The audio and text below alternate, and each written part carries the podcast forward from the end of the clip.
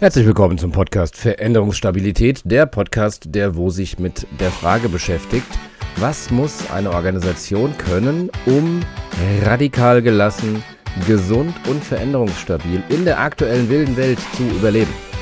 Ich habe mir einen neuen Jingle besorgt, aber weil ich mir selbst 90 Sekunden Zeit gegeben habe, einen neuen Jingle zu besorgen, äh, ist die Auswahl naja, ich habe einen Jingle, sehen wir es mal so. Was das mit der Folge zu tun hat, äh, nach dem Jingle.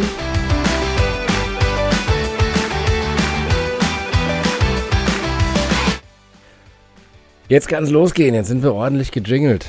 Also, ähm, es soll heute gehen um ein Thema, das vielleicht erstmal ein bisschen trivial daherkommt, das aber gar nicht ist. Und das Thema nennt sich Timeboxing. Timeboxing ist eine Methode, die insbesondere im Kontext der Agilität sehr beliebt geworden ist, mit Recht. Ähm, und zwar ist es ein Vorgehen, in dem man sich künstliche Deadlines setzt. Wenn man sagt, wir haben jetzt ein Thema hier in diesem Meeting und es wird nicht Open-End besprochen, sondern wir geben uns jetzt zehn Minuten, um darüber zu reden, weil wir wissen, und das ist die Erkenntnis, die hinter allem Timeboxing steckt, dass wir nicht besser werden, wenn wir jetzt auf die Geschichte 30, 40 oder 50 Minuten verwenden. Ne? Dass es einfach einen abnehmenden Grenznutzen gibt. Und das ist etwas, das ist sehr wichtig, wenn ich in der Agilität arbeite. Ähm, das heißt, wenn ich eben nicht wasserfallig plane und sage, wir werden, heute ist Februar und ähm, wir, wir legen heute fest, dass wir im September sieben Tage an Thema XY arbeiten werden, weil wir heute schon genau wissen, wie lange das dauert.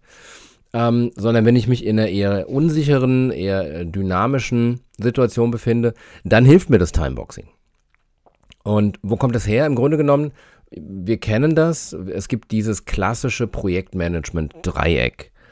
Ich weiß noch, ich hatte ähm, mal eine Diplomarbeit vor Urzeiten betreut, ähm, wo die äh, Studentin bei der, in der ersten Version, die sie abgegeben hat, reingeschrieben hat auf die erste Seite, das Ziel eines Projektmanagers ist es, ein Dreieck zu erreichen. ähm, ja, stimmt so ein bisschen. Also wir haben das Dreieck aus Zeit, Budget und Scope. Ja? Und diese Punkte sind variabel, aber nicht alle gleichzeitig. Ja, das ist die Aussage des Dreiecks.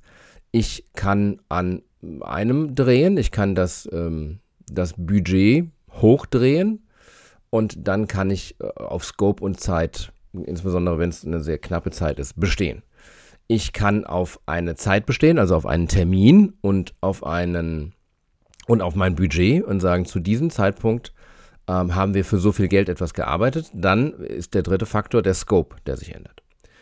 Und wenn ich jetzt ins Timeboxen gehe, dann ähm, pinne ich quasi den Zeitfaktor fest und sage, ähm, wir gucken, was wir zu diesem Termin, ob der jetzt in 10 Minuten ist oder in 10 Tagen, was wir zu diesem Termin fertig haben.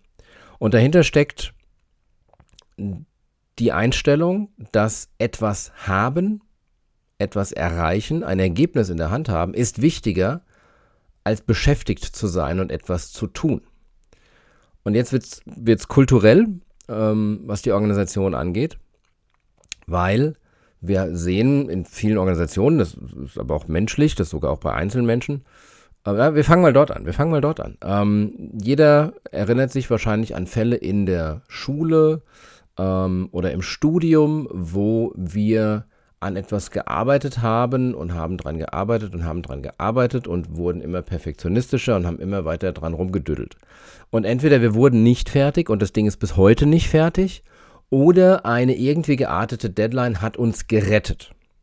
Das kann eine klassische Deadline sein, weil wir eben die Diplomarbeit irgendwann abgeben mussten.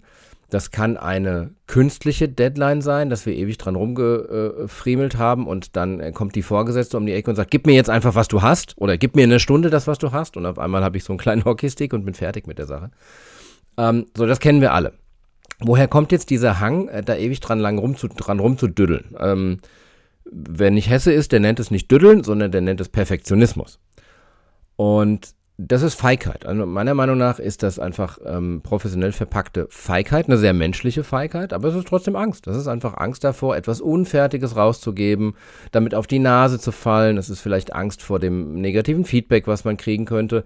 Oder wenn ich in der Organisation bin, gerade wenn ich in einer toxischen Organisation um, unterwegs bin, dann ist es die gerechtfertigte Angst vor Kritik davor, etwas Unperfektes in die Welt rauszugeben und irgendwo in drei Wochen geht was schief und dann äh, kommt der Meier aus dem, aus dem Controlling und sagt, haha, da hat der Heinz wieder was Unfertiges rausgegeben, wieder so ein Bananenprodukt. Ne, so. Also die Angst ist durchaus oft gerechtfertigt in Organisationen, aber sie sorgt halt dafür, dass ich irgendwann nichts mehr fertig kriege. Dass eine Organisation in so einen Zustand kommt, dass keine Ergebnisse mehr produziert werden, weil es wird ständig rum gedüttelt oder perfektioniert, je nachdem, wie ihr es sagen wollt. Ähm, und dann, was machen Organisationen dann? Dann passieren Krisen, interessanterweise. Ne? Also genauso wie mich quasi die, die Krise der Abgabe dazu gebracht hat, meine äh, Semesterarbeit oder meine Diplomarbeit abzugeben, ähm, so äh, funktionieren Organisationen oft in Krisen besser als in Ruhezeiten. Warum? Weil in Krisen sind harte Deadlines da. In Krisen kann ich nicht mehr in Perfektion sterben, sondern in Krisen bin ich dazu gezwungen abzugeben. Ne? Wir haben jetzt hier Corona und du hast jetzt 24 Stunden Zeit und dann müssen die Leute im Homeoffice funktionieren. Vorher Monate oder Jahre lang drüber äh, rumsiniert und philosophiert, wie man äh, das im Homeoffice hinkriegt und jetzt auf einmal harte Deadline, harte Krise und es funktioniert. Und diesen Effekt kann man über Timeboxing jetzt konstruktiv für sich selbst einsetzen. Und was tut man? Man setzt sich künstlich harte Deadlines. Und dann werden Dinge erarbeitet. Das Ganze muss eingebettet werden in eine gewisse Haltung, in eine gewisse Kultur, weil wir laufen mit 80-20. Ich bete euch jetzt hier kein Pareto-Prinzip runter, aber wir sind halt nicht bei 100 Prozent meistens, wenn wir uns eine Timebox gesetzt haben. Vielleicht sind wir bei 80 Prozent, manchmal sind wir bei 70, manchmal sind wir bei 90. Das heißt, ich brauche erstmal eine Kultur, die dazu führt, dass, ähm, wenn dann Fehler auftreten, keiner um die Ecke kommt und sagt, ha, da hat der Heinz wieder getimeboxt, der Idiot. Ähm, und dass ich das auch nicht fürchten muss, weil dann kann ich es natürlich nicht machen. Dann habe ich nicht die Sicherheit und nicht den Safe Space für so für so ein Timeboxing. Und was hier auch wieder sehr schön sichtbar wird, ist, wir reden ja bei der Veränderungsstabilität oder bei der veränderungsstabilen Organisation immer von vier Skill-Ebenen. Also die Kompetenz, die Fähigkeit zu Timeboxen, ähm, kann wie alle VSO-Kompetenzen auf vier Ebenen ausgeprägt werden. Die vier Ebenen sind persönliche Ebene, Teamebene, Führungsebene und die Organisation bzw. das Gesamtsystem. Das heißt, ich kann Timeboxing als einen Skill auf einer persönlichen Ebene ausprägen, indem einzelne Menschen, indem ich bei mir anfange und einzelne Menschen fähig werden zu Timeboxen. Äh, in Meetings, in Projekten, in Abläufen, in Linienaufgaben zu sagen, wir geben uns jetzt so und so viel Zeit für diesen Task weil dann ist er fertig und dann können wir uns anderen Dingen zuwenden. Wenn ich das auf der persönlichen Ebene habe, dann kann ich damit ein Team anstecken und kann schauen, ob mein, mein primäres Team, meine Abteilung, mein Projektteam ähm, in der Lage ist, in, mit Timeboxen zu arbeiten. Ne? Da muss man sich gemeinsam darauf committen, ähm, diese Timebox einzuhalten. Man muss einen Weg finden, eine sinnvolle, äh, sinnvollen Zeitrahmen zu finden, gemeinsam.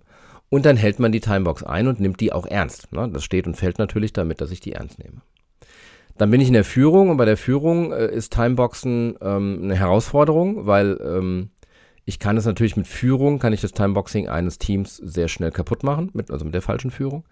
Ähm, ich kann Timeboxen auch als ein Werkzeug für äh, Tyrannei verwenden, indem ich wahllose Timeboxen setze ähm, indem ich Timeboxen setze, die dafür eingerichtet sind, ähm, den Menschen zu zeigen, dass sie scheitern werden, äh, ohne, ohne mich, äh, großartigen äh, Führer. Ähm, oder ich kann äh, in meiner Führungsposition und mit meiner, ähm, mit meiner Haltung in dieser Führungsposition für konstruktives Timeboxen sorgen und vor allen Dingen kann ich es auch fordern. Ich kann von Teams fordern, timeboxt das jetzt. Sagt mir, was eine sinnvolle Deadline ist und dann haltet sie ein. Ihr wisst, welche Deadline sinnvoll ist, weil ihr seid im Thema drin, ich nicht. Ähm, aber ihr sagt es jetzt ähm, und ich äh, gebe euch die Challenge, eine Timebox zu finden.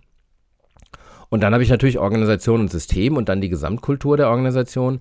Und hier muss ich mich auch fragen, als der Organisationsdesigner ähm, oder die Organisationsentwickler, also die, die äh, Stabsstellen OE oder auch eben die Führungskräfte, die am Ende die ganze Organisation entwickeln. Was habe ich hier für, für Events und für Absprachen und für Werte, die dafür sorgen, dass meine Gesamtorganisation in der Lage ist, in Timeboxen zu arbeiten? Lebe ich das vor als Top-Management äh, oder als Bereichsleitung? Lebe ich diese Timeboxen vor? Lebe ich vor, dass es besser ist, äh, in vier Wochen eine 80%-Lösung zu haben und dass man später nicht gekreuzigt wird, wenn die nicht okay ist oder wenn mal eine von denen nicht okay ist? Ähm, statt hier in Perfektion zu sterben und einfach nie irgendwas fertig zu kriegen.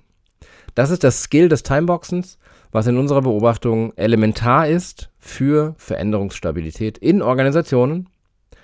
Dies war die Episode 6 des Podcasts VSO Veränderungsstabilität oder Veränderungsstabile Organisation. Mein Name ist Holger Heinze, vielen Dank fürs Zuhören und bis zum nächsten Mal.